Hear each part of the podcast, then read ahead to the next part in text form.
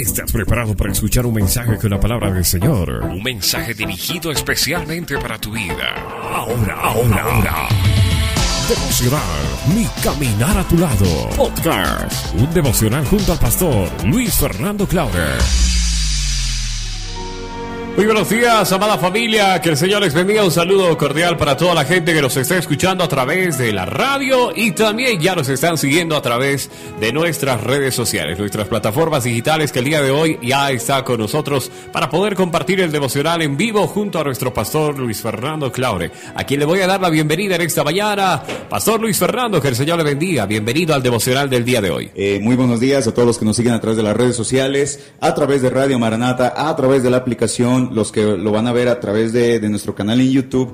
Muchas, pero muchas bendiciones de parte de nuestro Señor Jesucristo. Hoy es un día devocional. Así es. Los días jueves yo me levanto en las mañanas y me pongo a analizar y, y pienso qué es lo que el Señor quiere hablarnos. Porque no, no solamente lo que nosotros le hablamos al pueblo.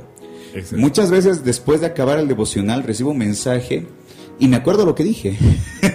y me sirve a mí para, para, seguir aprendiendo la palabra del Señor. Así que este día va a ser un día único, un día especial, donde vamos a tener el tiempo devocional. Pero por supuesto, la palabra del Señor no puede quedar ausente los jueves. Eh, como bien lo dices, ¿no, Luis? Te levantas con un propósito cada jueves de poder compartir la palabra y eso es algo hermoso porque de hecho hay mucha gente que espera el devocional y no solamente los jueves, los devocionales que ya los tenemos grabados y los compartimos mañana tras mañana, lo piden en la revista y bueno, pues el pueblo se siente bendecido por los mensajes. Yo me siento aún más bendecido porque me siento usado por Dios. No, no me levanta la mirada, no me sube el ego, simplemente digo, Señor, gracias porque esto que comenzó como, como un gusto, porque era un gusto eh, grabar los devocionales, enviarte cada mañana, y comenzamos así como, como por gusto. Pero imagínate, en esos gustos el Señor se movió para comenzar estos nuevos tiempos devocionales y la bendición que llevamos a través de ello. Yo creo que para mí esa es la mayor recompensa. Así que, amada familia, como ya lo saben, en las pantallas ustedes van a tener los versos bíblicos, pero no se confíen. Agarren un lápiz, una hoja y anoten los versos bíblicos, anoten la conversación, tomen apuntes como, cualquier, como cualquier estudio, porque esto nos ayuda a refrescar nuestra mente y a vivir conforme la palabra del Señor. Hay una palabra que estuve viendo ya los apuntes para poder el día de hoy compartir el devocional del día de hoy. La palabra perseverando. Para muchos eh, desconocida, una palabra desconocida. Para otros la conocen, pero no la aplican. ¿Qué podemos comenzar diciendo y hablando de la palabra perseverar? En primer lugar, la Biblia dice que el que persevera hasta el fin ese será salvo. Pero yo, yo creo que es una continua carrera en el Señor. Creo que no todos estamos capacitados para perseverar. Creo que ningún ser humano en, en la tierra ha nacido para perseverar. Desde la caída de Adán hasta el día de hoy somos gente muy cobarde, que cuando realmente nuestras fuerzas se rinden, queremos abandonarlo todo. Y ese es el tema que vamos a tocar el día de hoy perseverar en el Señor. Así que como ya estamos listos, por favor, vamos con el primer verso bíblico. Muy bien, amada familia, como bien lo ha escuchado el día de hoy, tenemos el devocional Perseverando en el Señor. Así titula este devocional que hoy le estamos compartiendo. Y vámonos a, leer la palabra de Dios. Si usted está ahí con la Biblia, como bien le hemos pedido que lo haga, busque con nosotros el libro de los Salmos, el capítulo 115, el verso 11. Reitero, el libro de los Salmos, capítulo 115, verso 11 dice, todos los que temen al Señor, confíen en el Señor. Él es su ayudador y su escudo. Muchas veces me he puesto a analizar por qué es tan difícil perseverar. Tenemos la Biblia, tenemos la palabra del Señor, tenemos eh, pastores, tenemos líderes, tenemos gente que, que cada día nos alienta a seguir el camino de verdad, el camino de la justicia, pero aún así nos cuesta perseverar. Y te decía antes de comenzar este, este devocional, hay muchos temas que enfrascan lo que es la perseverancia al Señor. Por ejemplo, las emociones, la pérdida, la prueba, eso nos impide perseverar. Cuando una persona está, le, está yendo muy bien en la vida, realmente perseverar parece algo muy sencillo. ¿Por qué? Porque todo le va bien. Pero en el momento que llega la primera piedra y te golpea la cabeza, es ahí donde uno se pone a analizar y dice, voy a poder hacerlo. Ya viene una duda. Claro, cuando uno entra en depresión, por ejemplo, cuando la tristeza se, se apodera del alma, cuando de repente eh, viene el dolor emocional.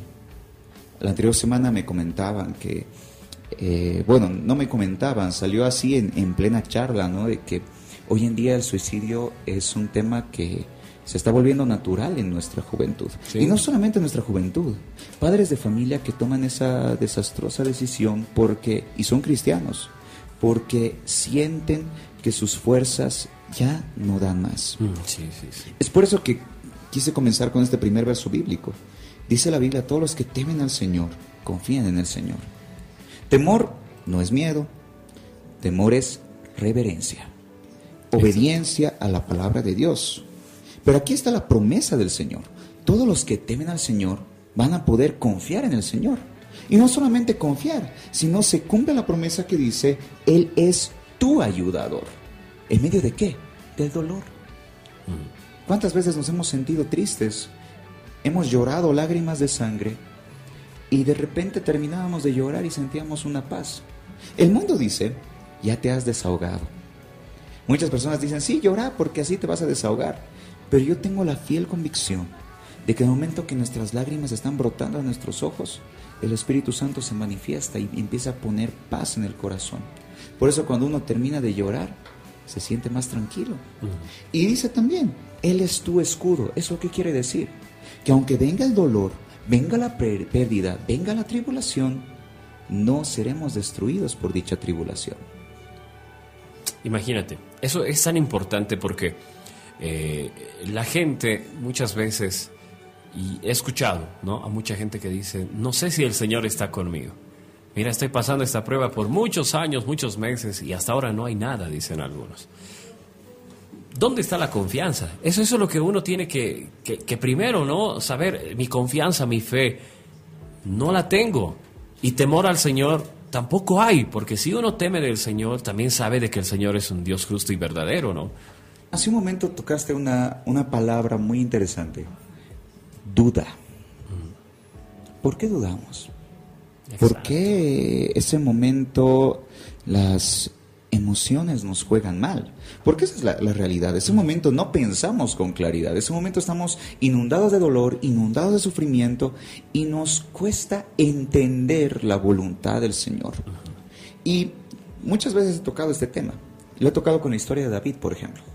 Lo he tocado con Daniel, lo he tocado con Sadrach, Mesed y Abednego en el horno de fuego. Pero imagínate, no me había dado cuenta de que hay una historia que relata la vida de todo cristiano, de todo hijo de Dios, que es la vida de José. A ver, recapitulemos. José, un hombre destinado a la gobernación, un hombre Escogido. que el Señor lo, lo escogió para que para evitar el hambre en toda una región. Sí. Un propósito realmente tan grande que se tuvo que plasmar en la Biblia. Ese propósito, para personas que no han leído la, la Biblia o no han leído la historia de José, lo ven como un sueño hecho realidad. Gobernante, eh, rico, sin, sin pérdidas, sin dolores materiales, sin, sin sufrimiento. Es- vamos, a poner esa palabra. El, Pero- el- el desenlace. Ajá. Claro. Pero ¿cuál fue su inicio de José? Exacto. El inicio de Josué, de José, perdón, fue uno de los inicios más duros. A ver, recapitulemos. Penúltimo en la familia, en ese tiempo era último. El último, pero sí. Fue penúltimo, bueno, en ese tiempo era el último de la familia. Aborrecido por sus hermanos, sus propios hermanos lo odiaban. Era amado por papá, por su papá, porque le regala una túnica de colores como una muestra de amor. Pero era aborrecido, maltratado, golpeado. En algún momento sus hermanos lo aborrecen tanto que Lo, ven. Lo- Lo, lo ven. toman primero por preso, ¿no? y lo dejan ahí en una, en una cueva. De, paso, ¿cuánto lo habrán golpeado? La Biblia no relata realmente su sufrimiento Exacto. tal cual. Sí, sí, sí. Pero nosotros humanamente podemos pensar que no solamente era empujarlo, lo han tenido que debilitar para que realmente al caer no se pudiera ni siquiera levantar. Exacto. Sí, sí. De repente su aborrecimiento crece, lo venden como esclavo Y de lo que era un, era, era un hijo como, como tú y yo, que podía tener sus aciertos y sus errores, se convierte en la lacra de esa sociedad. Ser vendido. Despreciado completamente. Despreciado, vendido, ni siquiera ya con, con, derechos. Hoy en día que se habla tanto de los derechos humanos. Derechos humanos. Ni siquiera derechos. Un hombre realmente que ha sido destrozado físicamente y emocionalmente.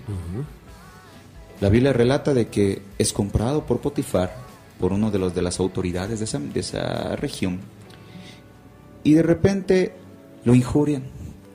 De lo que él estaba, como que su vida estaba mejorando, de repente lo injurian.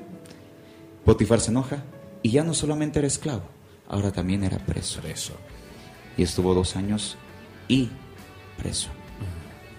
Entonces, ¿qué sucede? Muchos de nosotros no conocemos realmente cuál es el propósito del Señor para nuestras vidas.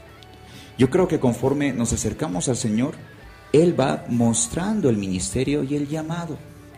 Pero nos tienen que preparar para dicho llamado.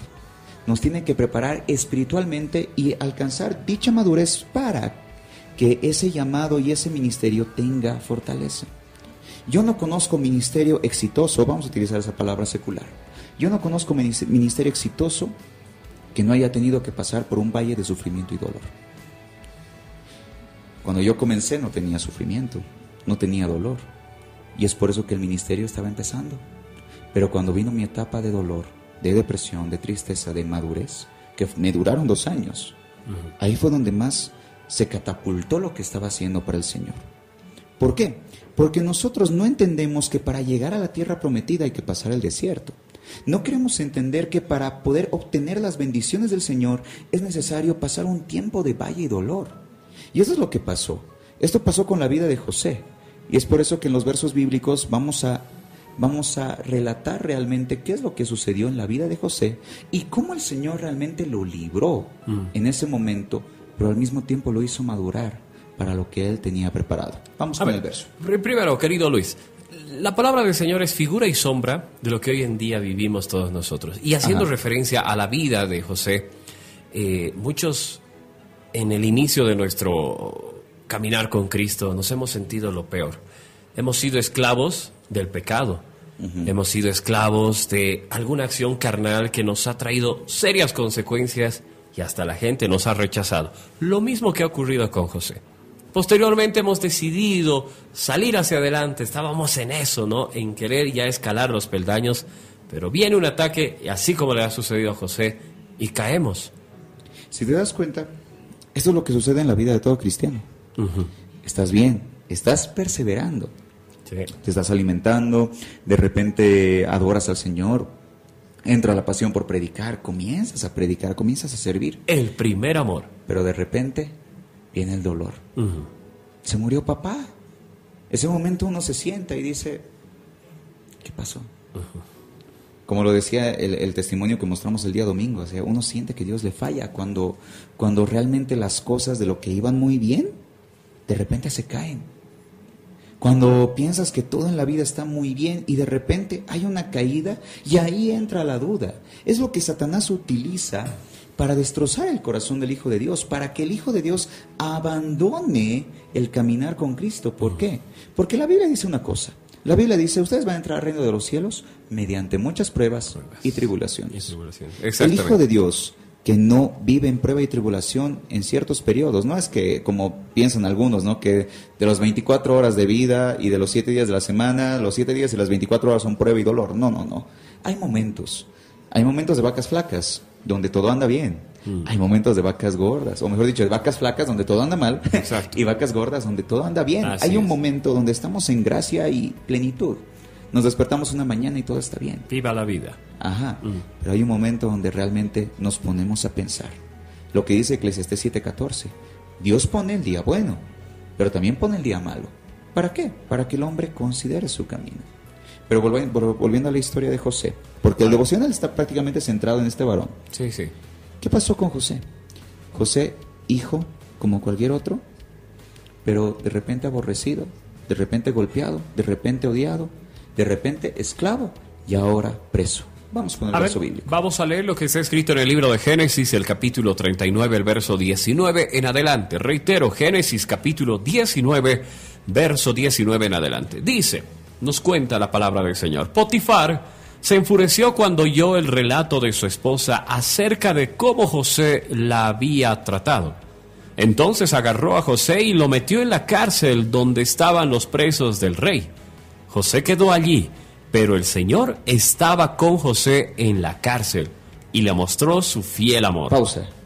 Imagínate, en medio de nuestra cárcel, en medio de nuestro dolor, en medio de nuestro sufrimiento, el Señor está ahí. Y aquí es algo, algo que me gusta. Dice, José estaba en la cárcel. Luis Fernando está en la prueba. Joel está en el dolor. Fernando está azotado por el enemigo. No sé, otro nombre, Carlos está adolorido. Eh, voy a, no sé, Adriana está triste. Pero el Señor estaba con ella en su tristeza. El Señor estaba conmigo en la cárcel.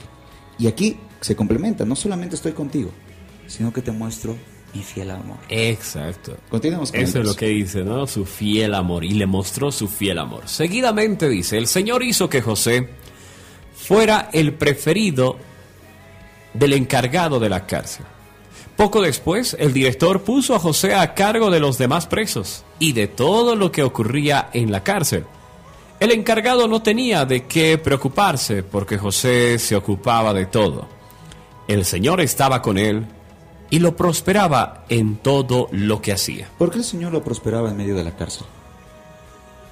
¿Por qué el Señor lo cuidaba en medio de la cárcel? Y me pongo aún más duro para aquellos que son escépticos con el Señor, para los, aquellos que no quieren creer en el Señor o, o niegan su, su existencia. Si Dios es bueno, ¿por qué permitió que José sea odiado por sus hermanos? Si Dios es bueno, ¿por qué permitió que Luis Fernando, que le canta y predica, pase prueba? ¿Por qué si yo soy siervo de Cristo, si yo asisto a la congregación, Dios permite que, permite que esté en la cárcel? En primera, porque como todo hijo tenemos que aprender a ser disciplinados. Y somos disciplinados en la prueba, somos disciplinados en el dolor. El ser humano está lastimosamente, desde la caída de Adán, hecho a esa manera. Si no duele, no aprende. Si no sufre, no aprende. Si no pasa dolor, no aprende. Entonces, ¿qué sucede con la vida de, de José? Dice la Biblia acá de que José sí estaba en la cárcel, pero el Señor no lo dejó ni un minuto. Es más, en medio de su prisión, el Señor abría las puertas para que en medio de su momento de sufrimiento se dé cuenta José de que el Señor estaba con él, como dice aquí el verso. Dice acá, el Señor estaba con él y lo prosperaba en todo lo que hacía. ¿Cuál es la enseñanza espiritual para nosotros? En primera, solo el cobarde huye del momento de la cárcel. Solo el cobarde se debilita en el momento que está en la prisión. Y podemos ponerle prueba, tribulación, sufrimiento, angustia o cualquier cosa que pueda estar pasando a esa persona. Solo el cobarde huye. Pero aquí, si el Señor le mostraba su fiel amor, era porque José era justo. José no se había olvidado, porque él entró a la cárcel a raíz de sus valores, a raíz de mantenerlo presente. Porque para él hubiera sido lindo caer en pecado, porque él entró a la cárcel a raíz de que su, la mujer de Potifar le mintió a su esposo diciendo que José quiso aprovecharse de ella. Cuando era otra la realidad. Cuando, cuando José realmente huyó, porque él sabía que no podía meterse con esa mujer que estaba casada. Exactamente. Entonces ahí demostró su justicia, ahí demostró su obediencia a Dios. ¿Eso qué quiere decir? Aquí va la enseñanza para aquellos que dicen, pero es que, pastor, yo soy santo, yo soy obediente, yo le sirvo al Señor, ¿por qué el Señor permite que pase prueba si yo estoy haciendo las cosas bien? En primer lugar, la Biblia dice que la voluntad del Señor es buena, es agradable y es perfecta. Y si la voluntad del Señor es que pasemos por la cárcel, es porque Él quiere madurez de nosotros. Si la voluntad del Señor es que pasemos por el dolor, es porque Él tiene un propósito con ese dolor. Si la voluntad del Señor es que estemos en medio de la cárcel, José estuvo dos años en la cárcel. No estuvo días, no estuvo semanas, estuvo años. Era la voluntad del Señor para que Él madurara. Pero eso sí, no lo abandonó en medio de la cárcel. En ningún momento. Ajá. La Biblia declara, vamos a adelantar la historia, de que se vuelve el preferido de- del encargado de la cárcel y luego se vuelve el preferido del rey. Entonces de repente las puertas para José se abren. Y en algún momento de lo que él era esclavo comienza a ejercer su autoridad. Comienza a vivir el propósito que el Señor había planeado para ellos. Pero aún había algo que tenía que saldar en su corazón. Y era la restauración con sus hermanos. Claro, aquellos que lo habían vendido, aquellos que lo habían maltratado, que desde niño lo despreciaban y lo hacían a un lado. Aquí va otra enseñanza espiritual. Dios no deja cabos sueltos. En algún momento de nuestras vidas vamos a entender el por qué vivimos lo que vivimos. ¿Cómo lo sé? ¿Cómo lo sabe usted, pastor? O sea, lo que ahorita estoy sufriendo, ¿cómo sé que esto es verdad? ¿Cómo sé que esto es realidad? Pues en primer lugar, la misma Biblia declara de que José se vuelve a encontrar con sus hermanos. Perdón. esa oportunidad. Y cuando José se encuentra con sus hermanos, lo primero que les dice, no se lamenten, porque claro, se asustaron. Fue Dios quien me envió aquí. Fue Dios que permitió que ustedes me vendieran, me golpearan y me dejaran de esclavo, para que yo pudiera salvarles a ustedes la vida. Yo creo que ese momento, después de que José se encontró con sus hermanos, entendió el por qué años de sufrimiento y años de dolor. Yo, muchas veces, cuando estaba en mi, proceso de depresión, yo le preguntaba al Señor, y le decía, Señor, dos años de mi vida desperdiciados. dos años de mi vida donde podía haber sonreído, donde podía haber cantado más, donde podía haber, no sé, hecho más cosas, porque obviamente cuando venía ese dolor, y como que frenaba lo que quería hacer para el Señor. Pero ahora, después de cinco años, creo, cinco años, seis años de, ese momento duro de mi vida, recién recapacito y digo, Señor, tú querías que pase por este valle de dolor, para que yo entendiera lo que tú necesitabas de mí. ¿Te das cuenta lo que la importancia de lo que es la perseverancia? Claro.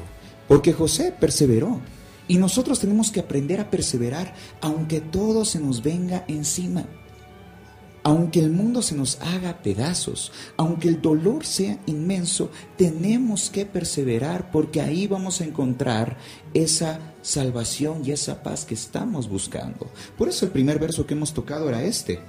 El Señor está aquellos con los que temen y con los que confían. Tememos al Señor cuando tenemos convicción de pecado. Y confiamos en Él cuando vemos sus maravillas. Por eso también el Señor dice, bienaventurados aquellos que sin ver ya han creído. Pero el Señor tiene misericordia y a veces Él demuestra para que tú confíes. Exactamente. Pero aquí dice, no te voy a dejar, yo soy tu ayudador. Cuando el Señor dice, soy tu ayudador, nos está diciendo, no te estoy diciendo que no vas a vivir prueba. No te estoy diciendo que tu corazón no va a ser golpeado. No te estoy diciendo que te vas a librar del dolor. Te estoy diciendo que te voy a ayudar cuando pases por ello. ¿Me entiendes? Claro, por supuesto. Es que, de hecho, eh, si uno va a atravesar por prueba y adversidad, tiene que comprender esto. De que el Señor está ahí, permanece fiel. Permanece fiel. Y esa es la comparación que el día de hoy estamos haciendo con la historia de José. Un varón que siempre ha confiado en el Señor y además, el punto primero que trataba nuestro pastor Luis, él temía del Señor. Sí, es por esa razón que entró a la cárcel, ¿no? Por el temor que le tenía al Señor. Y nosotros también. Dice la Biblia, bienaventurados sois cuando por mi causa los vituperen. Claro. Los odien, digan toda cosa de toda clase de mentiras contra ustedes. El galardón para aquellos que perseveran es grande en los cielos. Por supuesto. Y yo creo que ese es el, ese es el núcleo de este mensaje. Hay una bendición mucho más grande para aquellos que aunque son golpeados, son azotados, siguen corriendo tras la meta. ¿Y sabes cómo quisiera ejemplificar esto? Imagínate una persona que está caminando y le tiran una piedra la piedra duele, la piedra te derrumba, pero te levantas, el brazo está sangrando, mm. pero sigues caminando. De repente das dos pasos y te tiran otra piedra, ahora es el otro brazo el que sangra.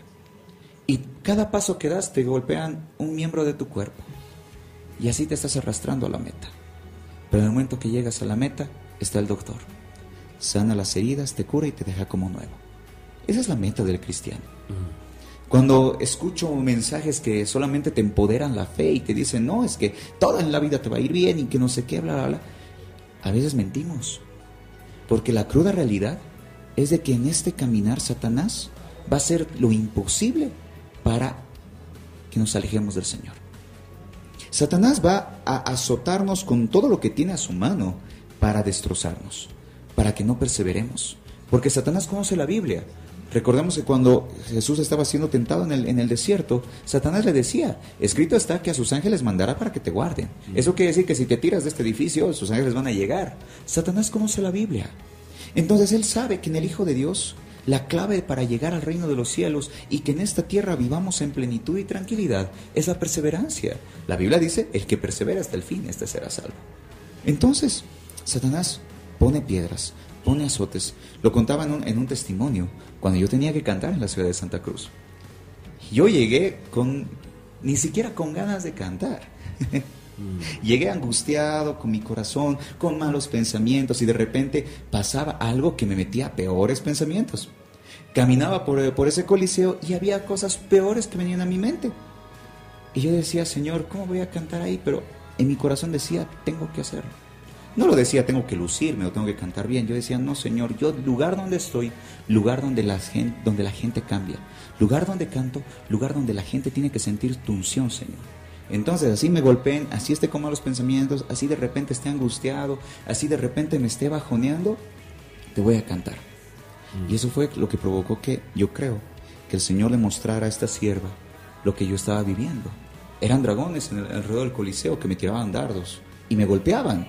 La, yo me acuerdo bien las palabras de esta, de esta sierva, me decía, te golpeaban, pero no decía que no te dolía, te, te dolía, pero caían al piso, no me destruían. Entonces, ¿qué sucede? Satanás dice la Biblia que es un león rugiente. Está dispuesto a devorarnos. Está buscando cómo devorarnos. Y aquella persona que no teme al Señor, que no está firme en el Señor, que no quiere buscar del Señor, pues se, se va a dejar devorar por el Señor, por el enemigo, perdón. Se va a dejar gobernar por esos malos pensamientos. Por eso es tan necesario que nosotros aprendamos a perseverar en Él contra viento y contra marea. Porque ya hemos visto, ya vimos el, el, el dolor de José, lo hemos relatado y hemos leído los versos claves. Ahora veamos cuál fue el propósito. Vamos con el siguiente verso. A ver, vamos a leer entonces el libro de Génesis, el capítulo 45, el verso 3 en adelante. Génesis, capítulo 45, verso 3 en adelante. Dice, soy José, dijo a sus hermanos, ¿vive mi padre todavía? Pero sus hermanos se quedaron mudos. Estaban atónitos al darse cuenta de que tenían a José frente a ellos. Por favor, acérquense, les dijo.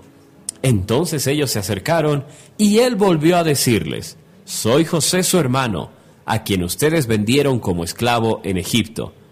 Pero no se inquieten ni se enojen con ustedes mismos por haberme vendido. Fue Dios quien me envió a este lugar antes que ustedes, a fin de preservarles la vida, a fin de preservarles la vida. ¿Se cumplió el propósito? Sí, había un propósito. Yo quiero ahora que todos los que están escuchando este mensaje y nos están viendo a través de las redes sociales, analicemos. Yo, pregunta dura. ¿Ya sabes por qué perdiste a tu papá? Había un propósito. Ya, ya, ya lo he aprendido. Me costó varios años, pero ya lo he aprendido y ya lo sé. ¿Y cuál era? Que Él puede estar con nuestro Señor. Porque tal vez en la tierra podía haber sufrido más. Iba a haber un desenlace fatal. Yo sé lo que te estoy diciendo porque mira, me has hecho una pregunta muy, muy fuerte que para muchos quizá no, no puede ser comprendido ni analizado ni mucho menos entendido. Eh, si mi papá en verdad hubiera estado con vida hasta el día de hoy, las consecuencias hubieran sido aún peores y fatales para mi familia, para mi vida y para él también. El dolor se hubiera alargado. Mucho, mucho. Imagínate, cuando uno pierde su trabajo, también se puede analizar eso. Cuando uno pierde a su, a su mamá, a su papá, también se puede analizar eso. Sí. Tú dijiste algo que es bien cierto. Me costó años entenderlo. Y no te puedo decir, ¿cómo es posible? Pero tú eres cristiano desde niño. ¿cómo es? No, hay algo que es bien cierto. El Señor se manifiesta de manera especial con cada uno. Para algunos, lo que yo pueda haber estado viviendo era niñadas. Pero para alguien es su mundo. Cuando yo veo a una persona, dice la Biblia, tengan en tengan presente a los débiles en la fe. Ayúdenlos a los que son débiles en la fe. Estén pendientes de los que son débiles en la fe. Una vez yo, platicando con una persona, yo le dije, hay cosas pequeñas que para mí son macanas. Mm. Esa palabra, sí, son niñadas. Pero entiendo que para ti puede ser un mundo. Claro. Para una persona, perder al hermano es, ya se fue. Pero para otra persona es un mundo.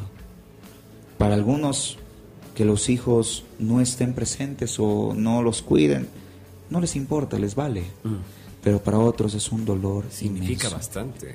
Hay algo que yo he aprendido. El único que realmente ve los problemas como nosotros lo vemos es el Señor. Porque a veces puede pasar, y me ha pasado, vienen, vienen ovejitas y me dicen, pastor, me voy a destruir por esto. Voy a poner un ejemplo. Pastor, tengo miedo a reprobar mi examen. Y llora como si hubiera perdido a un ser querido. Mm. Una vez me pasó un domingo, así una, una de nuestros jóvenes llegó, me entró a la oficina y me dijo, llorando, pastor, tengo miedo, no voy a poder aprobar y que no sé qué. Y yo la senté y me reí, porque le dije, no tienes por qué temer, lo vas a hacer muy bien. No es que, pastor, yo no soy buena para esto. Y mm. se, se laceraba por algo que yo creía que era pequeño. Ese momento yo no podía decirle, a ver, mi hija, ya, tranquila, deja de llorar. Mm. Porque no logramos entender el universo de la otra persona. Lo que vive, lo que siente. Ajá. Y deberíamos ser así. Deberíamos comprender el dolor de la otra persona. Porque la misma Biblia dice, ojo, que cuando un miembro del cuerpo se duele, todo el cuerpo se duele. Pero muchas veces un miembro del cuerpo se duele y lo único que hacemos es, ay, es que debe estar en pecado. Que ore pues. Somos insensibles con lo que vivimos, con lo que viven los demás. Y lo que se siembra se cosecha. El que es insensible con los problemas de los demás, cuando esa persona pase, la gente también será insensible con uno. Por eso hay que tenerla clara en este tiempo del fin. Tenemos que entender que lo que estamos viviendo nos prepara, pero también tenemos que entender que puede ser un mundo para otra persona. No sabemos, yo no sé, yo no sé lo que se siente perder ni a papá ni a mamá porque no me ha tocado. Tampoco sé lo que se siente perder un hijo porque no soy papá. Pero veo el dolor de las personas. Y si tenemos que llorar con los que lloran, cumplimos el propósito de Dios. Claro, pero por supuesto. Y nosotros mismos, cuando seamos las víctimas de la situación, alzar los ojos a los montes y decir, Señor, no entiendo, no sé qué está pasando, pero igual te alabo, porque tu voluntad es buena, es agradable y es perfecta. No importa cuántos años dure, lo importante es perseverar. Eso es lo que, eso es lo que quería enseñar el día de hoy. No importa cuántos años dure este tiempo de sufrimiento y dolor. No importa cuántos años dure nuestra pandemia en un momento nos dijeron va a durar cuatro meses, hmm. luego nos dijeron seis, luego nos dijeron un año, luego nos pusieron fecha. La gente se asusta. Ay, es que ya viene el Señor, no, es que vienen cosas peores. Y ven a su pastor caminando chocho por la calle, sonriente. Mm. ¿Por qué? Porque mi confianza está en el Señor. Hoy día le decía a, a mi amigo cuando estábamos llegando, no me voy a morir aún, no he cumplido mi propósito. Entonces no tengo nada que temer, porque sé quién guía mis pasos.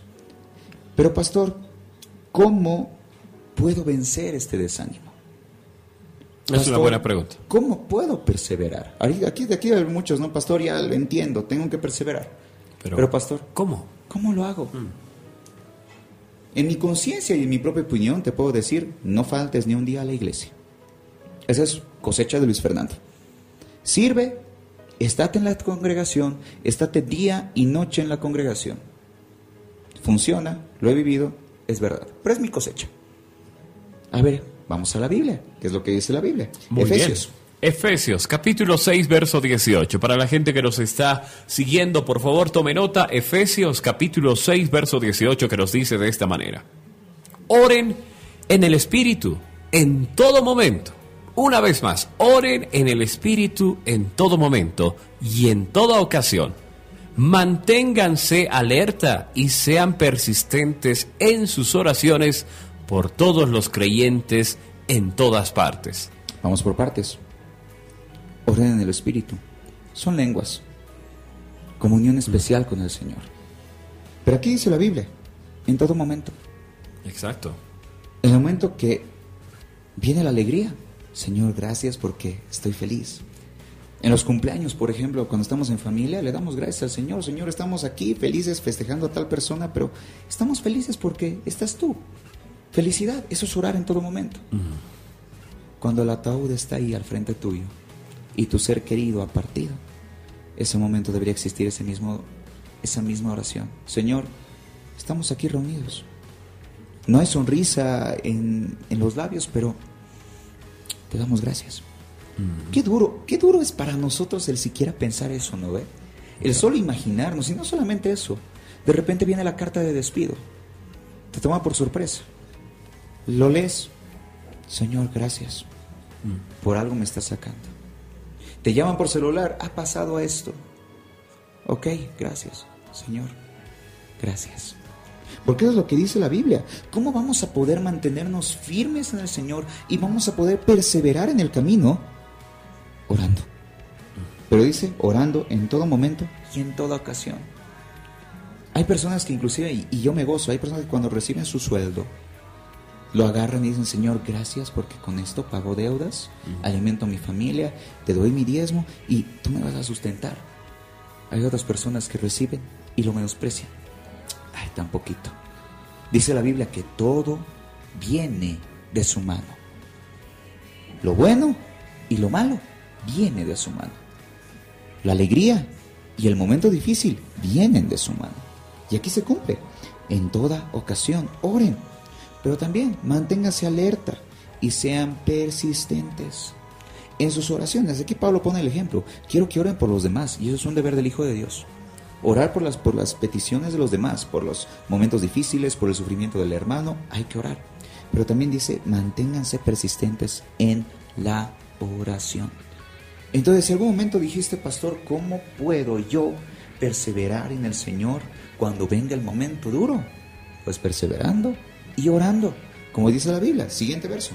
Amén. La palabra del Señor dice así en el libro de Primera de Tesalonicenses, Primera de Tesalonicenses, el capítulo 5, el verso 17. Bien cortito, pero hermoso, ¿no? Nunca dejen de orar. Eso es lo que dice Primera de Tesalonicenses capítulo 5 verso 17. Nunca. Me quedo con esa palabra. En la Reina Valera dice, orad sin cesar. La nueva traducción viviente dice, nunca dejen de orar. Si realmente hiciéramos de la oración nuestro estilo de vida, nada nos derrumbaría. Ah, me salió rima. Si realmente hiciéramos la oración nuestro estilo de vida, aunque venga el mismo diablo a atacarnos, nada nos podría detener. Exacto. Y aquí, aquí está la palabra del Señor, porque tú puedes decir, esta es una palabra de aliento, el pastor quiere que yo persevere. No soy yo el que quiere que perseveres, es el Señor. El Señor quiere, dice la Biblia que Él ha puesto su espíritu y ese espíritu, el Espíritu Santo, nos anhela celosamente. O sea, Él quiere que estemos con Él en su reino. Él anhela que lleguemos a la meta. Él anhela que caminemos de su mano. Por eso nos ha dado su palabra, para que podamos perseverar en todo tiempo y en todo lugar. Y con este último verso quiero terminar. Vamos. Hebreos capítulo 10, verso 35 y 36 dice de esta manera. Hebreos capítulo 10, verso 35 y 36. Por lo tanto, no desechen la, firma, la firme confianza que tienen en el Señor. Tengan presente la gran recompensa que les traerá. Esto. Sigue, sigue, sigue. Perseverar con paciencia es lo que necesitan ahora para seguir haciendo la voluntad de Dios. Entonces recibirán todo lo que Él ha prometido. Listo. Yo me gozo porque la respuesta a todo lo que hablamos se resume en este verso bíblico. Exactamente. No desechen la confianza que tiene el Señor. ¿Por qué le dice eso al pueblo? Porque sabe que en algún momento entraría la duda cuando viene el momento difícil. Pero aquí dice, tengan presente la gran recompensa que viene por confiar en el Señor. Tengan presente la gran recompensa, la gran bendición. Es lo que te decía. En ese momento, el Joel de hace esos, de esos años se ponía a pensar y decía, Señor, ¿qué pasó? Mm. ¿Por qué? ¿Qué- ¿Qué pasó con mi familia? Pero ahora tú eres papá, ya tienes tu propia familia, ya has tomado el lugar de tu padre. Y puedes mirar atrás y reírte de ese Joel y decirle, Joel, ¿qué te ha pasado? Sí, me ha pasado muchas veces ese pensamiento. ahora ya sabes. ¿Por qué? Porque aquí dice, tengan presente la gran recompensa que les traerá. Sabes, quiero decirte algo. Ese día que yo canté en esa iglesia, terminé de cantar. Y yo dije, bueno, momento especial, todo. Al día siguiente recibía comentarios en mis redes sociales de gente que realmente ha sido tocada por el Señor. He sido exaltado. ¿Por qué? Porque el Señor sabe que se cumplió ese momento. Llegué a la ciudad de La Paz y llegué con una alegría en mi corazón. Me desesperé por llegar. Y no por las actividades que tenía pendientes, sino porque yo sabía que no, que lo que había vivido, por más de que era doloroso, hasta inclusive domingo en la tarde, estaba en una videollamada y lloraba, porque me seguía doliendo, no era sencillo.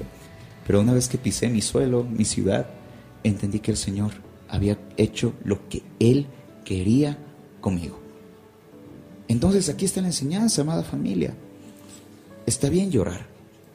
Está bien en algún momento analizar tu propia vida. Está bien que salgan las lágrimas de los ojos. Pero nunca dejes de confiar que fue Cristo Jesús quien te llevó a ese desierto. Aquí dice, tengan presente la gran recompensa que les traerá. ¿Sabes? Cuando viene una prueba y les comento a las personas cercanas a mí, les digo, estoy pasando esto. Muchos esperan que yo reniegue, me enoje. Pero siempre digo, algo bueno vendrá. Sí. algo bueno me espera. Porque si está pasando este momento es porque algo bueno espera. Hasta inclusive la mujer para dar a luz tiene que sufrir los dolores de parto. Eso es cierto. Ahí está.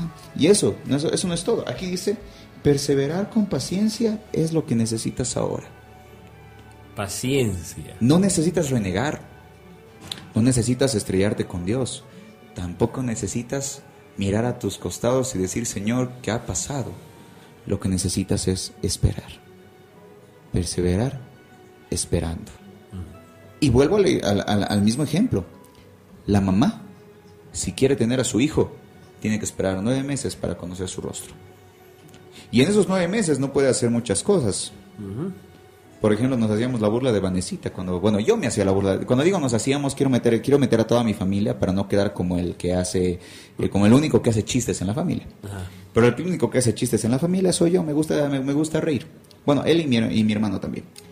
Cuando Vanessa estaba embarazada, no podía comer lo que más le gustaba. no podía, no podía caminar muy rápido y yo soy una persona apurada. ya no le entraba la misma ropa. Así es. Nueve meses de espera.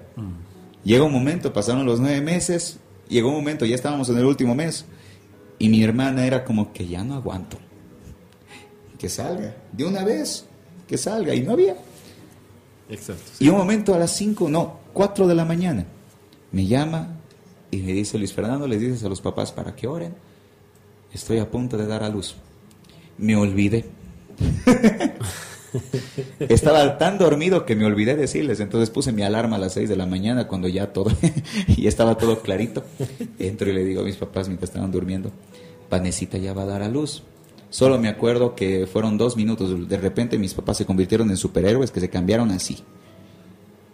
Y estábamos listos para recibir la bendición. Pero la mamá tuvo que esperar nueve meses. Y en esos nueve meses tuvo que ser paciente porque no podía hacer lo que quería. Exacto.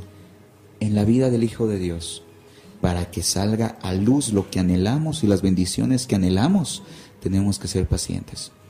Yo les decía al pueblo hace dos semanas, he llegado a entender que todo llega a su tiempo.